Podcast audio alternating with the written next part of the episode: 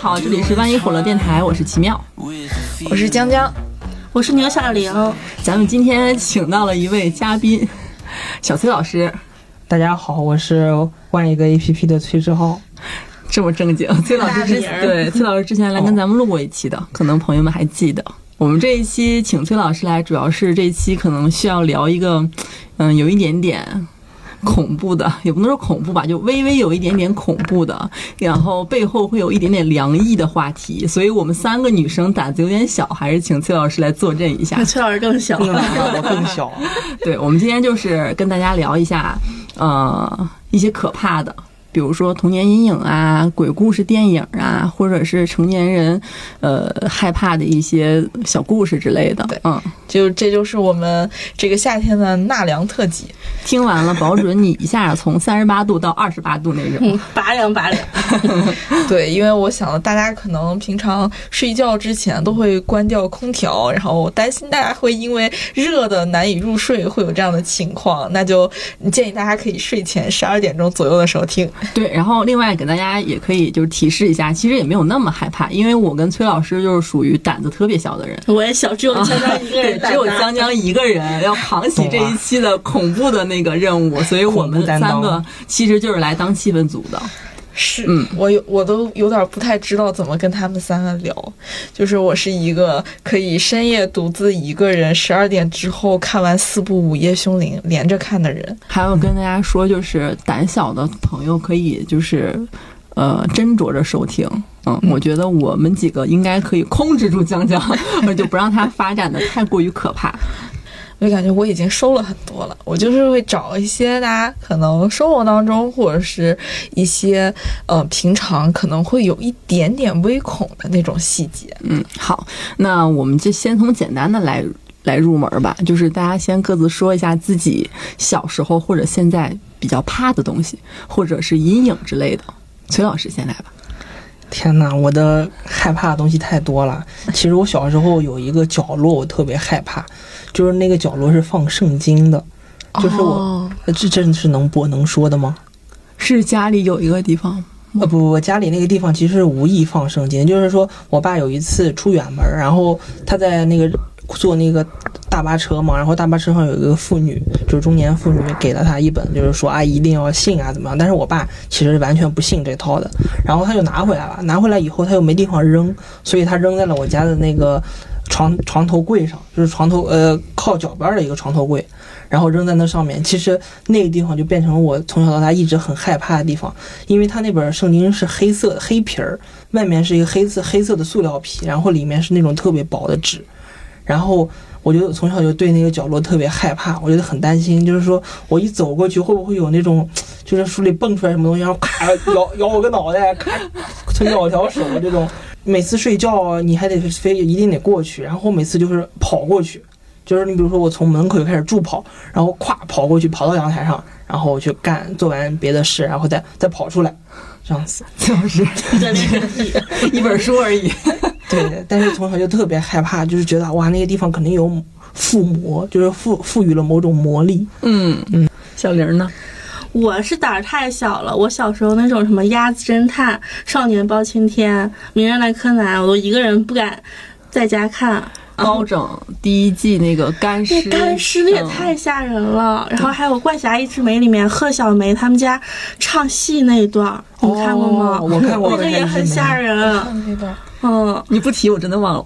但是真的很吓人。前两前段时间还拿出来重温呢，但是是一群人重温，一个人不敢看，怎么还得重温啊？这种故事，就是经典。嗯，嗯，然后至于是小时候听说那些怪事儿也挺可怕的，所以我一直对鬼神有一种敬畏的心。我妈说她第一次跟我爸回家的时候，就我爷爷去世的比较早，然后那个那个筷子一下子就站起来了，我妈亲眼看见。这个故事我也有，我们家族也有。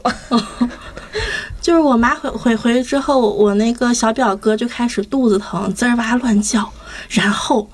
我大娘过来说：“怎么了？是不是老头子回来看儿媳妇儿了？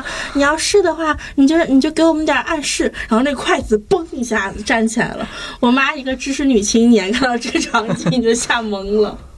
天呐，是真的。然后小时候说是，我我经常被那种吓着，然后就去找那种半仙儿看命、算命嘛，然后说是给我上十字路口烧一个替身，就那样似的。然后那个大仙儿还说，我妈当时怀怀孕的时候其实是怀了两个孩子，但是有一个孩子流掉了，我就是那个幸幸存的小女儿。然后天哪，他因为因为各位听众们，小林老师现在是背对着我，你知道吗？他的眼是纯黑的。他跟我讲这个事儿的时候，我有点害怕，我 有点想逃走。那大仙儿说的时候，我妈还没有还还没没有把这个事儿告诉他，但确实是真的。然后就是说烧纸给那个人，其实是烧给我的替身，其实他替我去流掉了。这个这个故事我之前听小玲讲过，而且呃，小玲之前还说她肚子里、她的子宫里面其实是有一个畸胎瘤的，这个对现实又接上了 啊，崔老我的师。子宫里还有个畸胎瘤，是三月份查出来的。嗯，啊，但是我不知道是那个生命健康出了问题，还是一些玄学的轮回。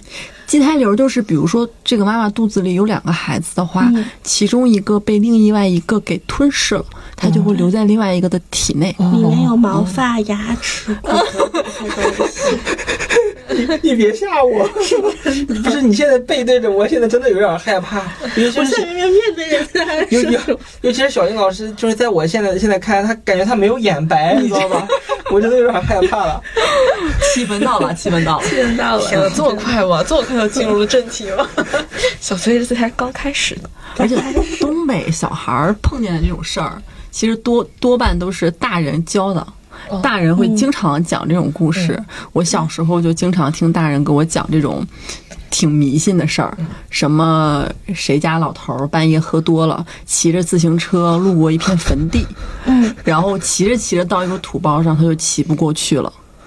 然后他没有知觉了，第二天浑身湿透，在那个在那个坟地的一个小土包上醒过来了，就是类似于这种故事还挺多的，也不知道真的假的，但都是大人讲的。嗯，嗯，对，就我们家其实有一个传统，就我们是家筷传子统能立起 来那种 不。是不是不是，筷子立起来这段都算是小的小故事。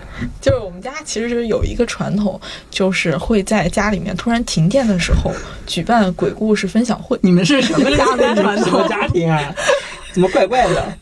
就是会分享一下自己身边发生的，或者是就那个时候我小，我基本上分享的也只能是我同学，比如说有的时候被鬼压床啊，别人家都或会者是讲童话故 事，你们家笑话讲鬼故事，孩子都是被吓大的，是吗？嗯，然后我只能分享别人的故事，因为那个时候我没有什么阅历，然后那个时候就是我妈分享是最多的，就大家给大家浅分享几个我妈说过她以前遇到的故事，就比如说一个最简单的就是我妈年轻的时候会去那个我们当时有那种做咸菜那种厂，然后去打工，然后有的时候晚上回来的时候会经过那种周围比较荒，都是农田，然后这样那样的一个乡间小路。然后他说那条小路其实以前就会有一些人家他的孩子夭折了，他可能就会把孩子就扔那儿。扔地里。嗯对，然后他就说，走在那条路上，有一次他走着走着，因为黑灯黑灯瞎火嘛，也不像现在，嗯、城市里面有路灯啊什么的，可能就是没什么灯光，然后他就一下子踢到了一个什么东西，咕噜咕噜咕噜就滚走了。然后他踢完了这个东西之后，他也没当回事儿，他就接着往前走，然后突然就感觉自己身后有小孩的哭声。还行吧，对，就是这个这个这种故事都算是比较不吓人的故事批判 了现实主义的故事算是。 小孩开始唱《孤勇者》，孤勇者的爱情，爱你不准走弯巷了。然后这种故事算是比较简单的，然后还有有一个我妈之前有说过，他们小时候有遇到的一个事儿，就是也是他们十多岁嘛，那个时候我们那个城市其实有一个算是市政府盖的那种剧院。然后在那个剧院，那个时候应该是电影刚刚兴起这种就是对外然后卖票的这种商业电影的一种状态。然后我舅舅买了一堆票，然后他准备是卖出去来着，但是因为那个时间太晚了。就那个年代，就是大家夜生活这个习惯其实还不是很深，然后就剩了不少票，然后他们就卖的很费劲儿，然后最后就就是卖到这个票，就是这个电影都快开场了，然后他们就决定算了，那就是我们四个去看吧。然后这个时候刚准备进去去看电影呢，然后我妈的一个小姐妹，然后就突然说：“哎，不行不行，我想上厕所，我憋得不行了，我必须得在看电影之前上厕所。”然后我舅舅就在那儿说：“哎，那我等你们三个吧。对”对他们三个女生，她们就在旁边找厕所。那个时候，上世纪八十年代的时候，厕所其实，嗯、呃，没有现在所谓说的满大街都是公共厕所这样，而且那个剧院旁边其实又都是那种田野。乡间都是种地的地方，他们绕了好大一圈，绕周围都找不着厕所。但是就，就然后那个女生，我妈我妈还很嫌弃她，说那她太讲究，跟她说你直接蹲田边哪个地方尿了不就完事儿了吗？嗯，不，就讲究说绝对不能这样。然后好不容易找找找找找找，突然发现，呃，田边然后一条小路过去有一个小房子。然后就看到有一个女的走在他们的前面，一边就是脱，就是把那个裤子的那个嗯皮带一边抽，然后一边解扣子。然后就嗯他们在后面看着的时候，觉得啊，那那个地方肯定是个厕所呗。然后那那两个就是那个厕所还亮着灯，然后他就跟着那个女生就进了那个厕所。他们三个人进去了，然后看第一个坑，哎呀，挺脏的，但是。我妈那个朋友就蹲下了，第二坑也挺脏的，是我妈又蹲下了，然后第三个坑就剩了我妈那个很讲究的朋友，就是她就憋得最慌，然后她看了一眼第三个坑，她很闲，她觉得很脏，然后她看了一眼之后，她又去了第四个坑，然后她去第四个坑蹲下了，然后上厕所，上完了之后，然后他们出来走出来之后，突然意识到这个厕所只有四个坑。你等会儿啊，我有点有点害怕了，我大概知道你要讲什么样的东西了。嗯嗯，小崔，你明白这吗？鬼故事也都有这种这我都明白了有这种桥段，这是真的啊，吗？这是真的，这是真的，他后面会不会有个男厕所？没有，就是他跟着那个女的进了那个门儿，然后那个门儿就总共只有四个坑。但是听众朋友们，咱们不是宣传封建迷信鬼神啊，咱们还是因为一切都是大人讲的，是吧？嗯，确不要实，渲染。 尤其我这种唯物青年，真是哎。因为因为江江讲那个故事，我其实不是很吓人，就是因为我我当时就就有有过这么个事儿，就是我有很小很小，应该是上小学的时候，有一天我爸我妈都去夜间值班了，然后他们都在厂里嘛，然后我家其实离厂里不远，就是四五百米的样子，然后那天恰好我是在床头睡的。就是我，我睡觉一般会把我的小，就是我买了各种各样的小玩偶摆在我的床边，然后来就是保护我。然后你比如说我我有一个有一个黄黄色的黄绒的那个大狗，但那天我没有在床头睡，我就调转睡在了床尾。然后那天就我一个人在家，我就看见那个枕头对的那个走廊里，就那儿一直站了一个人。然后他就他他还穿着是件蓝色的衣服，就一直在那儿站着看着我。然后我说这我说这这这这这这这这怎么办？这是这是入室行窃还还还是怎么样？呃但是他不动，就是我我那天盯着他俩钟头，他一直不动，然后我也不敢睡，我就然后我就就是把整个自己全盖上，然后我侧着睡，然后蜷缩起来，然后侧面留一个小缝儿，然后就就就这样子睡。我实在是撑不住了，太怕了，然后我就开始哭，哭哭的时候我就开始给我爸打电话，我说咱家这是什么东西，然后我爸就赶紧就从厂里回来了。然后他回来以后发现没有什么事儿，然后就就坐在我床边说没事儿没事儿，就睡吧睡吧。他走了以后，我可能睡了一小会儿，然后我又醒过来，我看见那儿还是站着一个人，我说这也太恐怖了吧，这怎么回事儿？ 然后我就套了几件衣服开始往那儿走，然后发现那儿确实没有人，我发现是月光， 月光把把把光打在了衣服上，然后那天衣服对挂上去的有很多，就折出来了一个人形，就好像有一个人一直站在那儿看着你一样。原来用科学解 释。我刚想说，我刚想说是无法解释的神秘事件，结果居然可以解释， 对， 然后然后走进科学然后走进科 学了，走进科然学了。后，所以听到这样的故事，我就不是很怕。我就觉得有没有可能他们就是大家都看错了，就是那那好像是折出来了一个人影，但实际上可能没有。包括陆地上都是有那种海市蜃楼的。我我我当时觉啊得说，好、像可能没有鬼，没有鬼，是我自己吓自己。 那我要再说一个故事了。没有鬼是肯定的 啊，但是只能说他们看到了一些无法解释的事情对，啊，无法解释。就这个事儿，其实是我的亲身经历。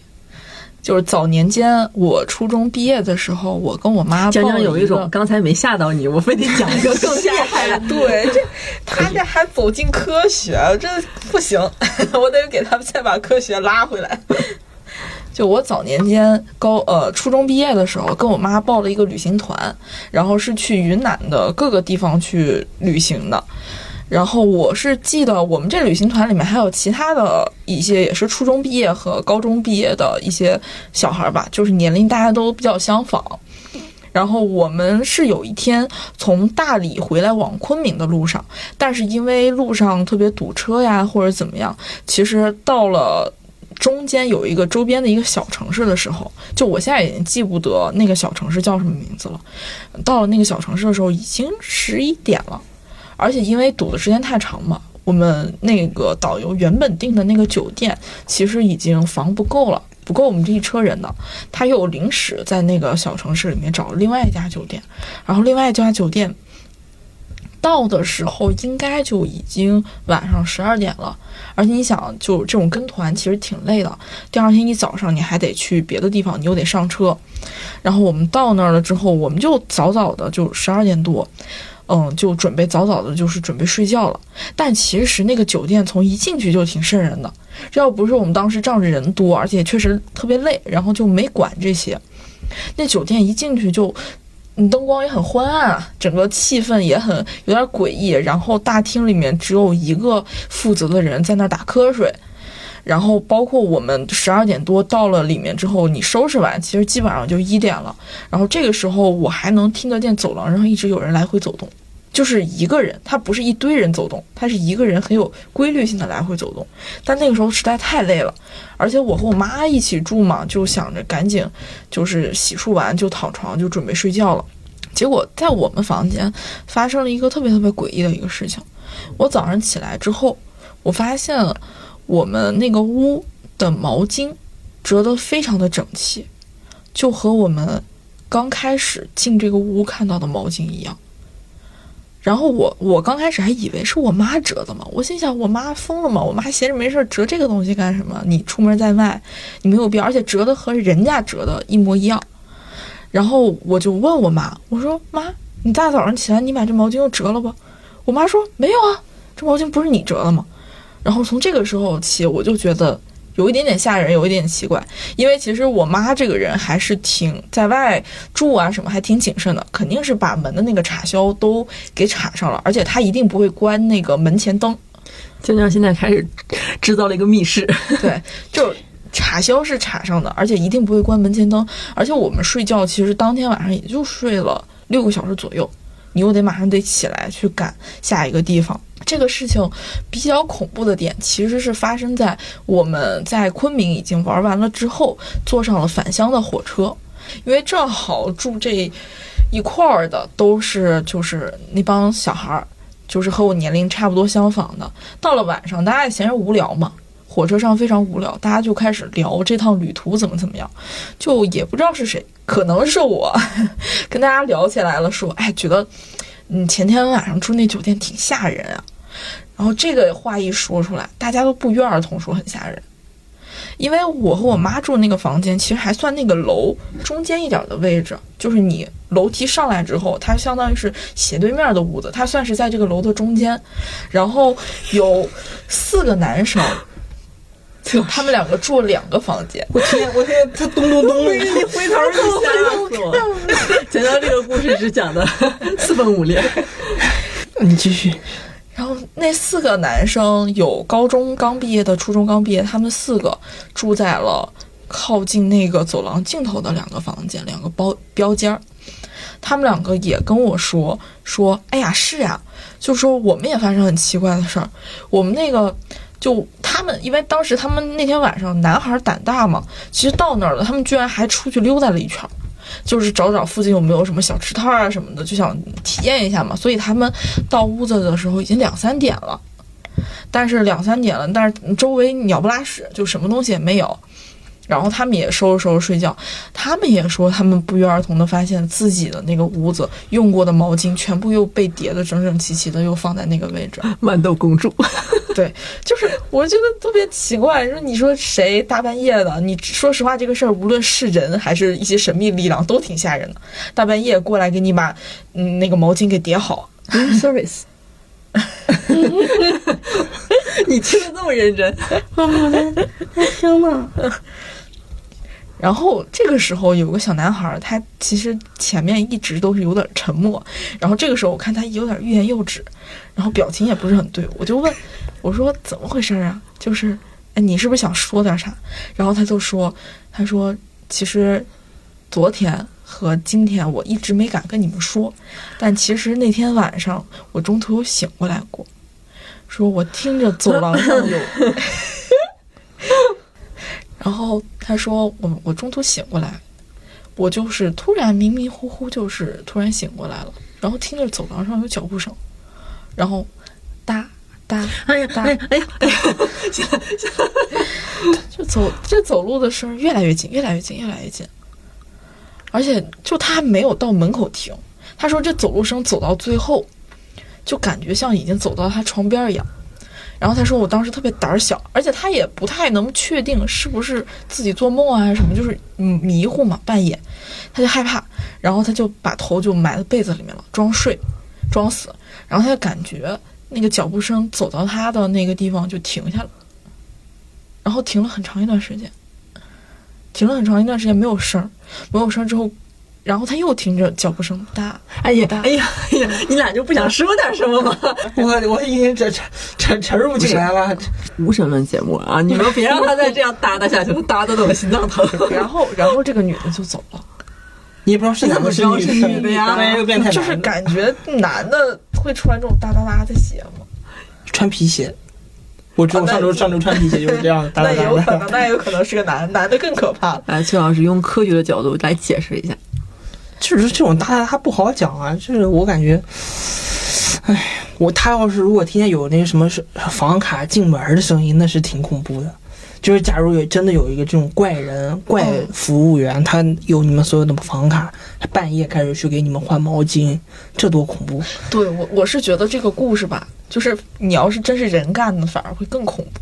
对，嗯，有可能是人干的，如果他走在你的是是床边儿看你睡不睡，这瞪感着觉。眼睛看，哎呀，你别 这样，我为那份工作，我不至于好吗 我刚刚在听听那个张江的故事的时候，特别害怕，小小玲咵突然把头伸到我面前，嘎，因为 现在，因我为现就在我就崩溃了，我就要。崔老师盯着小林老师，小林老师想吓唬我，我还要看着崔老师都是我们偶尔瞟，偶尔瞟江江一眼这种你。们是恐怖循环我吗们？不这不敢听，真的不敢听。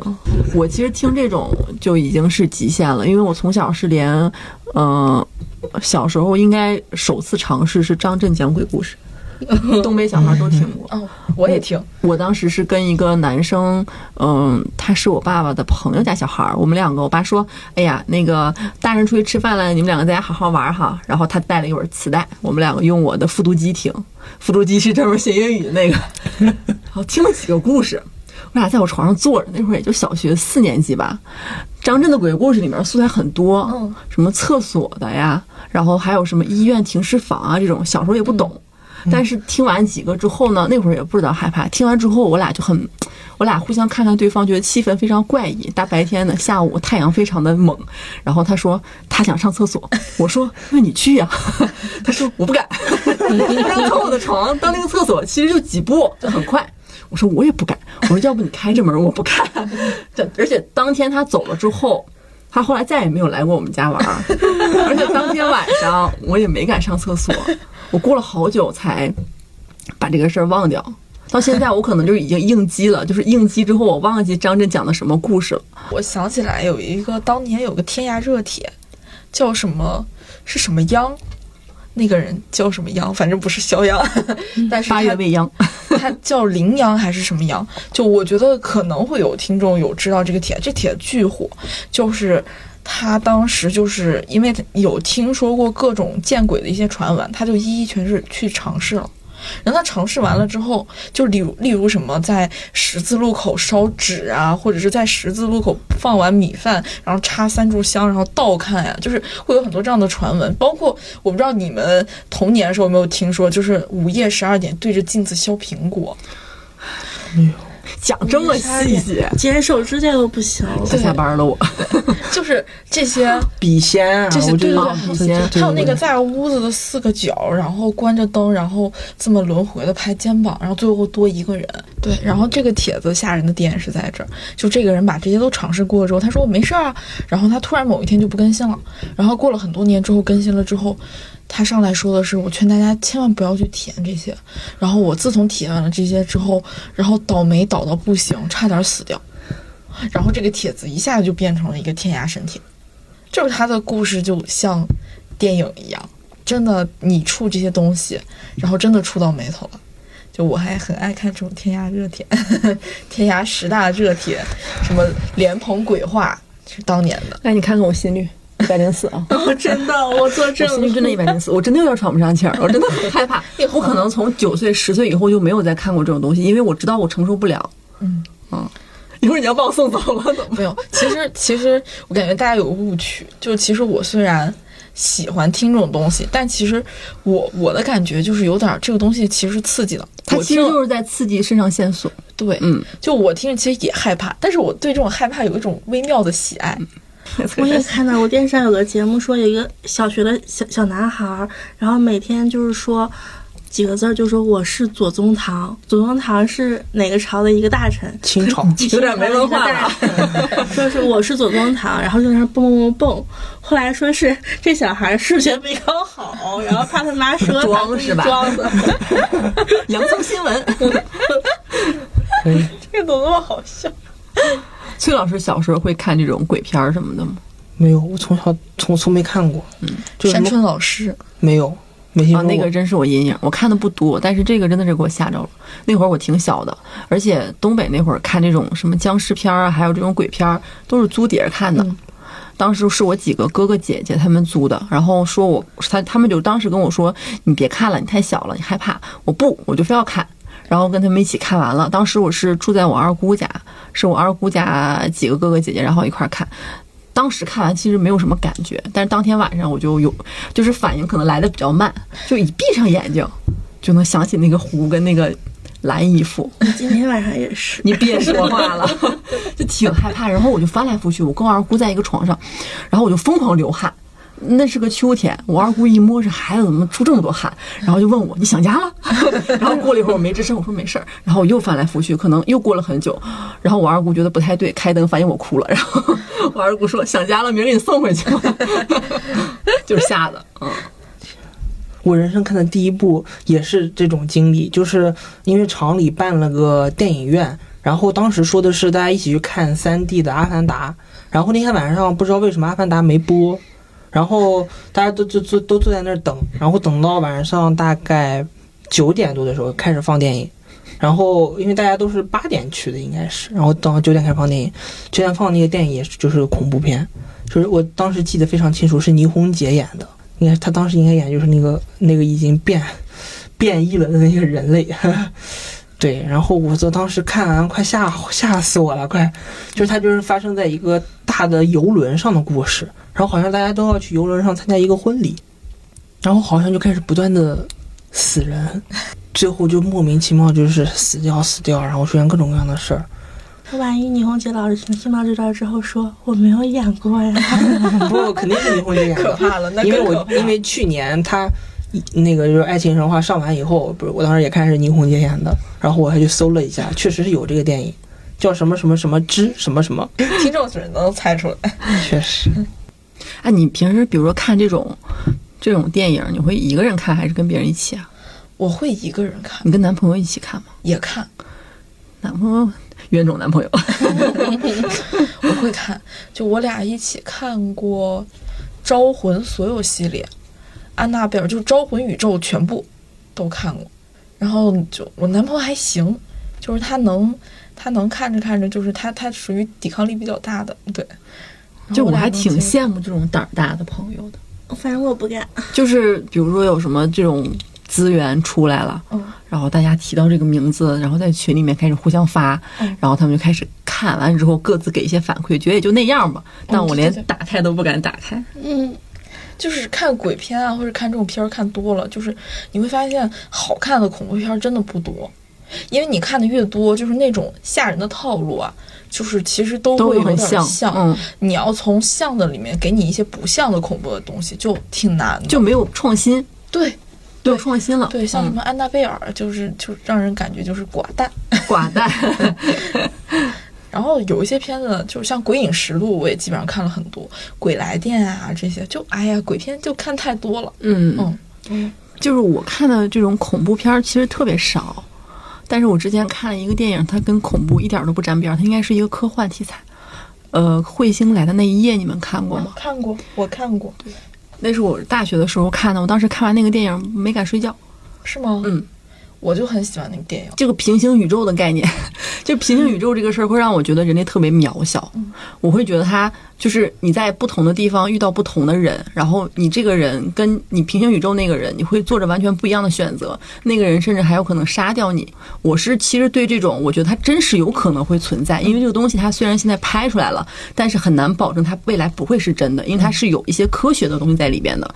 这种东西会让我觉得很害怕，后背一凉，我觉得人人实在是太渺小了，那种感觉。就咱俩的感受完全不一样。我看这个东西就很兴奋，我就觉得我天啊，这个这个思路哇真棒。然后我甚至看完这个电影，过了一段时间之后，我还想了一个和平行宇宙有点相关，我当时还写了一个微电影的剧本，然后就是一个寝室。然后这个寝室的厕所突然出现了一些时空的扭曲，然后从这个厕所出来之后，他来到了一个看起来还是那个地方，但是又不太一样的一个地方。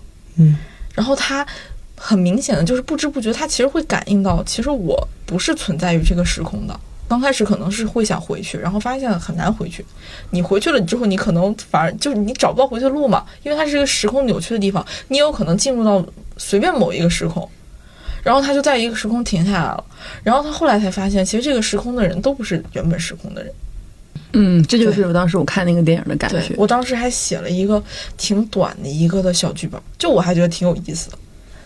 那在其实，在后面的几个故事里，我我我我感觉大家可能害怕的点，可能是因为失控感，就是原本在那个轨道上的生活，它变得错轨了，它错入另外一种生活，然后另外那种生活，它可能是急剧下滑，然后让你觉得，哇，怎么会这样，毛骨悚然的。是，就像鬼故事或者是恐怖片儿，我知道那是别人拍的，嗯那东西是假的，哪怕可能会吓到我，但是它不会让我很多年之后想起来依然心有余悸。但是这种有科学依据的这种什么平行宇宙啊或者之类的这种电影，会让我觉得很恐怖，嗯，就很可怕吧？觉得，或者是说人某种程度上会特别害怕未知。嗯，是，就我前段时间，其实在网上看到了一个就是精神变态测试，我感觉那个有一点点微恐啊，武就林我外感觉传，武林外传里面有对，对《武吧林外传》里面就有，嗯就是那个水草，对水 草，就反社是会人格，对，就那 个反社登会。上山顶，然后开门。那个东西还挺挺吓人的，嗯其实那个东西就也也说不好。我觉得就是因为你对人，他做了一些 人非常规或做出的行为，你就会觉得他很很毛骨悚然，因为你判断不了这个人啊，这个人在你眼中是完全的未知，他没有任何的行为章法，然后也没有任何的惯性，他就是有点有有的会有精神疾病，可对，对，对，它就是一个对精神疾病的一个测试嘛。然后我找了几个题，我要问一下大家，怎么就冲上题 了呢？能找的时候我完再了说一个。有所万一准备我答嗯答对了早这个的怎时么办？候，早的时候我说一个，就是我最近几年最害怕的事儿是什么呢？我老家是住在一个小小区的四楼的，然后我们那个一楼有个车库，他住了一个精神病的女人，然后我们那个每次打开楼道，她总会站在那个紧贴楼道那个门那儿看着你。这好吓人啊呀！这个挺吓人的。我每我每次回家，因为这个事情我都不敢上楼，都是我爸嗯来接我。然后他每次还特别盯着我看，因为后来我妈知道，就是说她有个女儿和我一样，就是差不多是我这个年纪年，年纪。然后因为她妈妈是个精神病，所以就不跟她妈妈了。然后她就特别想念她，吓到个小孩儿，对，然后所以每次我在楼下玩儿的时候，干嘛或者是站着的时候，他总是会盯住我，我真的很害怕。天哪！他们家那个门，他们家的门总是不关严，就留个小缝儿。然后我每次都很快要跑过去，真的很吓人。你按你个打电开梯门吧，按个电梯吧，这真的很吓人啊！按电梯更吓人，他万一在电梯里等着电你。梯里等着我，啊，说到电梯，我又想起了一个故事。你先，你先测试，先测试，啊我先测我试不，敢断。哎，说到电梯，哎，我真的很想把测测试，先测试，说一先下测试。你把把我吓哭了，你别。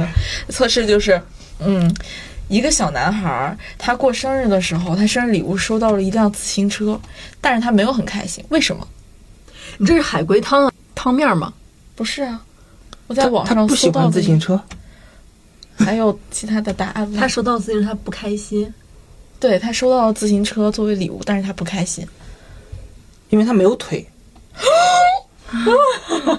这他个没有故腿事啊我觉得你这个还好，但是江江那个反应是吓到 我，江江的反应太给面子了。 咱就是说，这啊就是正确答是案。正确答案是崔吗老？师，这按照《武林外传》里面的话，你这已经是十级反社会人格的答 案了。你为啥会这个思路啊？就就是没有腿你才会不高兴啊！那大家不是讽刺你吗？他他送你一辆自行车，不就是讽刺你吗？你没崔有老，师，你真你的没有，你没有车，他肯定会不开心啊！哦天，暴怒，他可能会我刚才会想着怎么杀掉这个。我脑子里想的答案都是 小孩的爸爸辛苦努力打工赚钱，给小孩买一辆自行车，但是在工地不幸被砖头拍死了，自行车有了，爸爸没了。故事这是故事向的，就是会有一些细就节。是就是你们这都是比较正常的思路。 哇，崔老师，啊，哇！现在现在我突然我觉得我们四个待在一个密闭空间，我突然觉得特别的不安 全。关灯，咔一下。别这样我，的下班怎么回家 呀？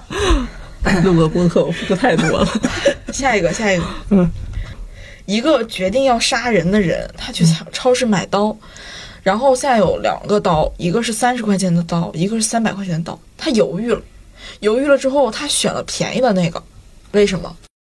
兜里没钱了， 为什选么？了便宜对，的 就。看看我，我我想想，就是他什么意思？就是说他要要杀一去，个小孩儿，就都不往好路上猜了是吧？杀小孩儿这什么意 思？和刀有啥关 系？ 就是对杀鸡焉用牛刀？ 对不起，哦，原原来是文化梗，原来 是文化梗，有点冷。哎呀，刀大小是一样的，到大小是一样，但就是说他要去 KO a person，然后他他现在要选择一个武器，嗯，然后一个是三十的，一个是三百的，对他最后选了三十的，为什么？三十的。我现在不知道为什么，我又期待着崔老师能说出正确答案，但是我又害怕他说出正确答案。难道是因为他用过三百的了？三百的那个不好 用，啊不是，还 好，还还好。还好，还好，他没有说出正确答案。他先用三十的杀了店员，然后直接拥有了三百的。不是，也不 是，我不用就是变态，因为便宜的刀就更钝一些，他杀的时候就是过程会更漫长。这不一定吧？我听说有一些那种，嗯，就是很贵的刀，它是不开刃的，就是说必须你自己的去 磨。啊崔老师开始抬 杠，啊，没有没有没有，他他说的对，他说的对。嗯笑死！所以他这个是用一个钝的刀，然后享受那个过程。对，哦，啊原来是这 样。那边还有吗？还有题吗？不想再问了。那你你就是其实我们之其实我们之前是准备了那个江江准备一句话恐怖故事，哦对嗯我准备了一些，就有一些甚至可能你需要反应一下才会觉得它恐怖，就比如妈妈出门前说自己忘带了钥匙，一会儿回来给她开门。我一个人在家洗澡，每当这个时候总有点害怕，脑海里时不时蹦出一些自己吓自己的想法。过了好一会儿，总算听到了开门的声音，我松了一口气，妈妈终于回来了。妈妈妈妈没带钥匙吗？对呀、那是谁回来了？应该是我杀了妈妈了，为啥呀？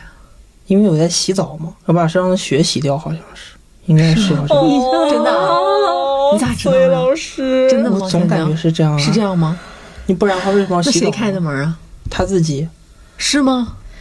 还是说妈妈妈妈妈妈妈妈其实根本不是想出门儿，只是我我我我我担心妈妈出门儿，所以我把妈妈咔嚓，然后妈妈我妈妈妈妈，然后我去我去洗自己的那个身身上的这些东西，然后妈妈垂死挣扎开了门儿准备跑，要么就是这样。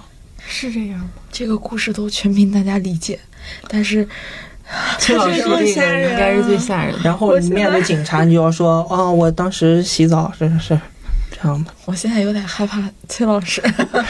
那这个答案哦是对不正确答案，对嗯他就是一句话。所以这期最恐怖的就是，虽然我我我每天床边摆着小娃，我一起睡觉，但是我每天晚上会独自醒来，在黑夜里。你床边放的是安娜贝尔， 安啊我娜我贝我没尔。有看过安娜贝尔，我我这我只能想想到林娜贝尔，满床的林娜贝尔，我天呐，满满床的冰。冰墩墩。这感觉这 期这期是不是也太高能 了？没有什么预警，我对不住朋友们。然后有一个故事是，我觉得养猫的人可能会听了会有点吓人。这个故事是我总打趣说，如果我哪天死在家里，要是我的猫吃我的尸体，那就让它吃去吧。但我瘫痪后，突然意识到它好像分不清这两者的区别。他已经他已经在开始吃吃了了。嗯，这个是不是挺吓人？但猫一般一般是不会的，小猫咪还是很可爱的。嗯，还有的我觉得都在目前这个高能的情况下，已经不算高能了。呃，我吉跟小玲也准备了一点儿海龟汤。海龟汤，它就是剧本杀里面衍生出来的一种逆向推理的游戏，就是说出题者给一个不完整的故事，可能一两句话那种，然后让猜题的人通过提问来验证对故事对故事缺失部分的一个推测，然后出题那个人只能用是和不是来回答。就比如说我出了一个题之后，你来提问，然后通过提问来靠近真相，然后我只能跟你说是还是不是，嗯，都懂了吧？懂了，懂了。好，那我们先试第一个啊。他对邻居的印象一直是幸福的一家三口。有一天准备出门的时候，他发现邻居家的门是打开的。出于好奇，他往里面看了一眼，发现邻居躺在地上，身上穿了一件孕妇装。开始提问吧。他把他小孩儿杀了，然后安到了自己的子宫里。没有子宫啦，男的哪里有子宫？是邻居躺在地上，身上邻居穿了男的一女的呀件孕妇装。躺躺在地上的是男主人吗？是男主人是有精神分裂吗？不是？但是刚才小玲第一次随便说的那一句，有三分之一其实是贴着的。他把自己的孩子放到了肚子里。邻居躺在地上了啊！他妈妈，他妈妈把你们不先确认一下谁死了吗？ 男主人死了是吗？是他妈妈把小孩儿也杀了，把把爸爸也杀了，然后把小孩儿放到了爸爸的肚子里是吗？不是？这个妈妈在现场吗？不在， 那这个孩子不是这个男主人亲生的，是吗？是，嗯，突破性进展，突破性进展哦，各位。情夫有关吗？不是，这个孩子是凶手吗？是这个孩子把嗯爸爸妈妈放到了爸爸的肚子里。不是？我好执着于他肚子里。听着孕妇装就放肚子里但是我觉得你放肚子里这个想法是，啊，变态这吧这？是正确的。就是我觉得是贴的。我好像记起来这个故事，那么你干脆讲嘛。你也讲吧，来接着问下五分不钟问了，不问了是吗？孩子是领养的，他知道自己不是亲生的之后，他就想永远维持这样的幸福，然后他就在父亲单独在家的时候把父亲给杀了，然后他给父亲穿上孕妇装，把父子把父亲的肚子剖开，他自己钻进去了。是啊，因为这个故事我听过，玩那个那个剧本杀叫什么？神经病男男孩，病娇男孩儿，嗯，对，《平交男孩》开头的时候就说了这个故事。好，我说下一个啊，嗯，这个汤面儿是有四个人聚在一起帮寿星庆生，但为什么庆生完事儿之后，寿星把所有人都杀了？我知道，你听过这个是吗？我听过。那你不要说了，你们两个来问。这四个人和这个寿星是同龄人吗？差不多寿星认识这四个人吗？认识，想想过生日的时候要干嘛？吹蜡烛。礼物，呃，寿星认为这几个人是他的礼物吗？不是我还 想让这几个人直接献祭，直接 献祭是吗？嗯，这样吧，给一个关键提示吧。这个寿星是个盲人，他们有唱生日歌吗？是是在唱生日歌时候发生的争执吗？不是？他们有发生争执吗？如果寿星把所有人都杀了，应该是有一些嗯，愤怒或者争执吧？是可是一个盲人，盲人可以听到声音，他听到了什么声音？啊，再给一个提示啊，他们以前一起去做了一件事儿，他们以前做的那个事儿，是导致了他瞎吗？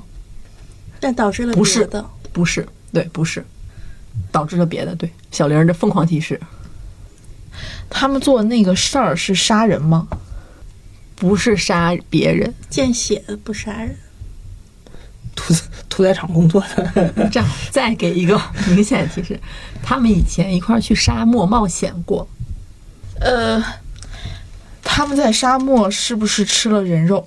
是，你看看，崔老师快，呃，他们当时是不是骗他说这个人肉的味道就是是蛋糕？不是。就像他们以前去沙漠冒过险，这个人是看不见的。然后回来之后过了很久，他过生日了，邀请这些人来，在生日宴会上发生了什么事儿？这个人怒而杀人，是吧？嗯，这个逻辑还其实还是很清晰的。啊。亲家你们就主要想生日会上要干嘛？唱生日歌、拍手，哎，拍手，疯狂提示就是他们当时在沙漠上肯定是吃了人肉的。是，需要我说汤底吗？需要嗯稍等，稍等，行行，我给大家点机会。我有有胜负欲了。懒得猜，崔老师摆烂了，开始。确实嗯，是不是在沙漠的时候，大家吃了这个盲人的手，是所以他在生日歌的时候听到大家拍手之后，他突然发现自己没有手。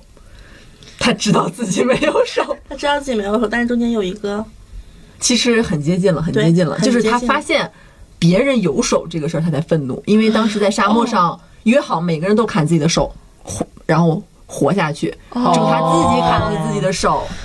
那我再说一个，个，下一个。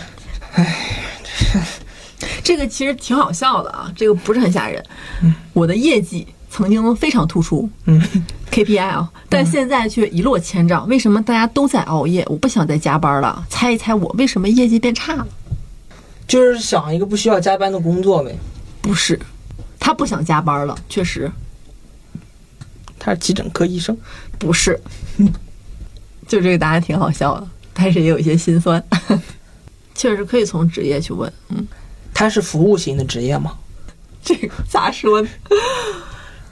嗯，不是，不是服务型职业，不是，他是在殡仪馆工作吗？殡仪馆工作也是服务型嗯啊，第三产业吗？不是，不是，但接接近类似的题材他，是在医院太平间工作吗？不是，但是类似的题材，他是个具尸嗯体，不是，接近是类似的题材，其实有点好笑的啊。他是给人化妆的，为什么？给那个呃殡仪导馆演啊，不是，但这跟大家都在熬夜有啥关系啊？他和太平间和殡葬接近嗯，接近是他们的那一面儿。那一面，嗯，随便问吧，没准儿就把答案给问出来了。他的业绩和工资挂钩吗？不是， 他的业绩以前很突出，跟他加班是有关系的。这样吧，他越加班他业绩越差，这么说吧。他是黑白无常。是，但是不是黑白无常四个字。他，你不要猜他具体是什么，他就是那个玩意儿， 他是火焰龙，活阎罗，他是梦华录里来的， 他就是那黑白无常的同事们、朋友们，牛头马面， 不用非得对上，反正就是那边的人，哦，那边人嗯，啊，他是那边的人，他会对这些加班的人做什么呢？会对这对这些熬夜的人做什么呢？他把这些熬夜的人都拉走了，就是熬夜的人都死了。没死，大家都活着，他只是在他们活着的时候对他们做一点事儿。越熬夜在他们生死簿上做减法。啊啊！他业绩很差，现在。他要是能在生死簿上做点什么，他说明他还能有活干。他现在没有什么活干了，他现在没活儿，没没有业绩了，因为大家都在熬夜。所以这个事儿是不是大家都睡着了他才能干？啊，白就努力有没有了一种鬼，他干了一种事儿，咱们都知道，也听说过民间的啊，我们把它还有一个俗语，我这提示的已经非常接近了。我想到了不一个是很你猥说琐的，就是他半夜都去找这些人鬼压床，然后呢，然后这些人熬夜之后，他都没有机会去鬼压床了。正确答案， 啊？这个是 不？我是一个鬼，他们常不是年不睡觉不是常年都是在本片区压床业绩冠军，越来越多的人刷手机熬夜加班，所以我没有办法干活了，我也不能下班，只能等着他们睡觉，是不是很好笑？这个是好像行，我有点猥琐。是，嗯行，这一个我这一个汤也熬太久了，小小玲来说两个吧。小明有两个哥哥，他们三兄弟自小就睡在一张床上。后来有一天，二哥因为生病死 了。不久后，小明把大哥也杀 了，这是为什么？小玲是朗诵吧？小明小明是嫌床挤吗？不是， 大哥和二哥是双胞胎吗？是小明是怕二哥孤单吗？姐不是怕二哥孤单？是怕大哥孤单，是怕然大哥后孤把单二吗？也不哥是怕大送哥去见大 哥孤。是怕这事儿跟妈妈有关系吗？没关系，就他们仨的。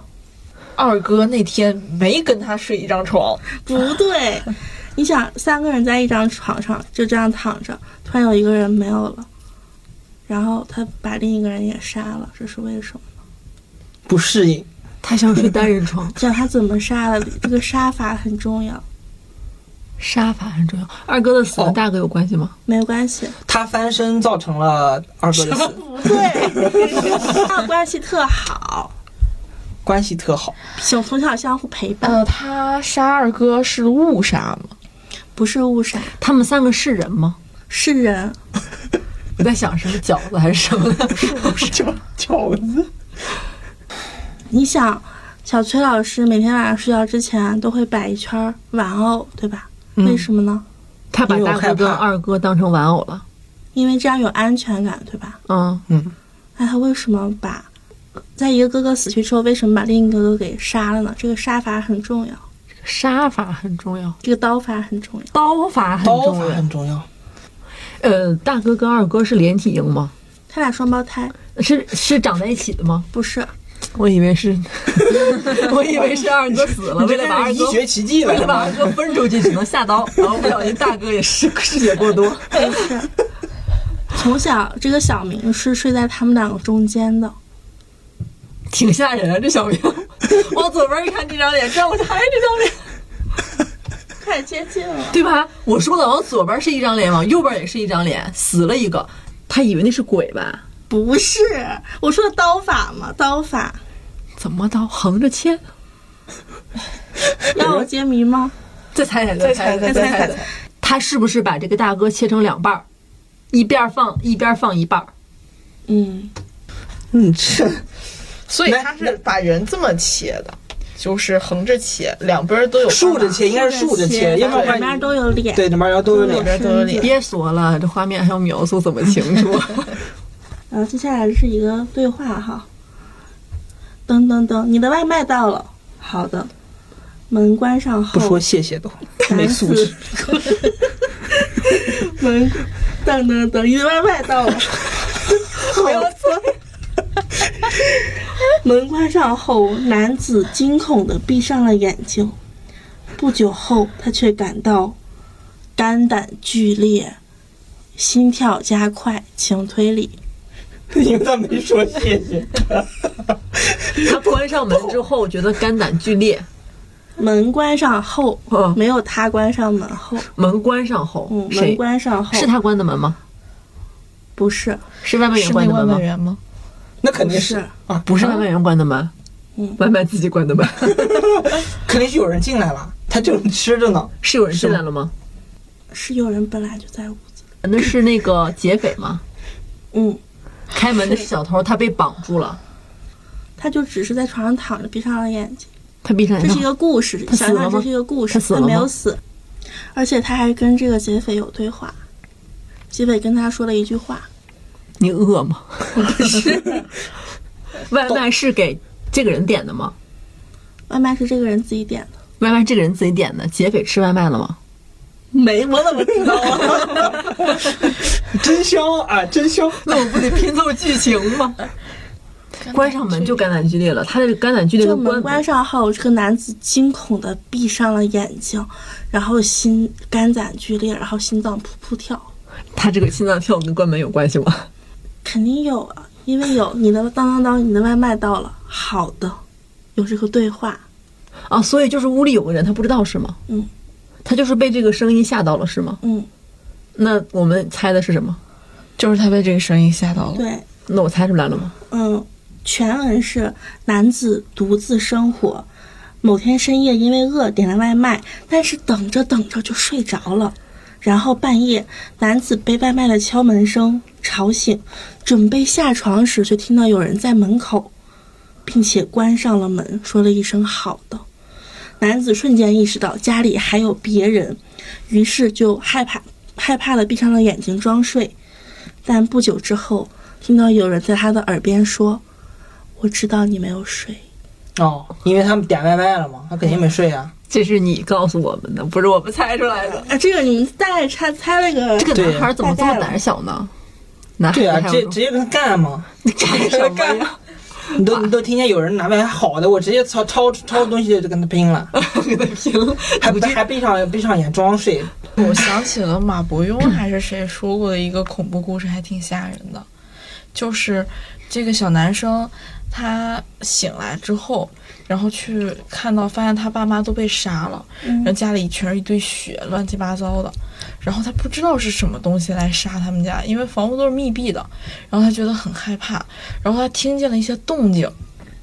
然后他就赶紧躲到了床底 下床底下，然后我都感觉怎么这么眼熟耳熟啊？这 故事都他就躲到了床底下，然后就感觉那个怪物在边上走来走去啊，然后他都屏住了呼吸，然后在那里待着，因为他怕把他给杀了嘛。他就在那个床底下待了整整一晚上，等白天的时候也早就没有动静了，然后他就准备出来，他他他在猜想是不是这个怪物消失了，然后他出来，呃，他就准备出来想报警啊，或者逃啊，或者怎么样。然后他出来就看到自己面前的墙上用血写着几个字儿，就是嗯“我知道你在床底下 刚刚我讲的时候自己不害怕，现在听好吓人 呢。”。对我感觉有点类似，就是这种细思极恐的故事。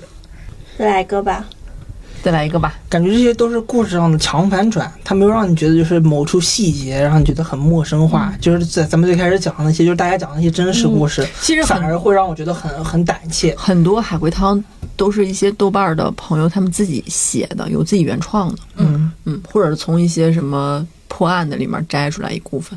下一个啊，女孩独自在家，爱犬陪伴她。半夜，她听到了滴水声，滴滴滴。为了不害怕呢，她就把手伸在床边，让爱犬舔了舔手，安心睡去。第二天早上起来，她崩溃了。半夜的滴滴滴声是他的狗的血滴声是吗？对，他半夜把手伸出去的时 候，舔他的不是狗对吗？对，是哇是床底的人啊是吧是有人进啊来把狗杀了，然后然后舔一舔他的手，那他怎么还活着呢？把手狗悬到了棚顶，没杀它呀，然后舔了舔她的手。对，嗯，还要吗？不要了，差差不不多。多了。是差不多了，今天讲了不少，但是其实，呃，大家还是听出来我们在努力的烘托一些欢快的气氛。对，嗯，肯定不是为了吓大家，这是一个纳凉特辑嘛，道听途说，道听途说。说到后面我都有点害怕。嗯就你会发现很多现实的东西比那些不存在的东西更会让你后背一凉的感觉。对，而且我会觉得，其实恐惧本身其实也挺有意思。对，就是对你包括来，说，对你来说，只有你 only you。那我们今天就到这儿吧。喜欢的话就我们还可以接着做。对，就是嗯，好吧，还可以讲更多 我的。不知道下期我会不会在了啊，就是心心率已经一百一了。 那咱们就到这儿吧，好吧，好下期再见，拜拜。拜拜。拜拜。 slowly. feeds my soul all the gold I couldn't eat. This whole time I've been searching for the wrong thing. She's my captain, she's the sea, she's the sun on my back, baby.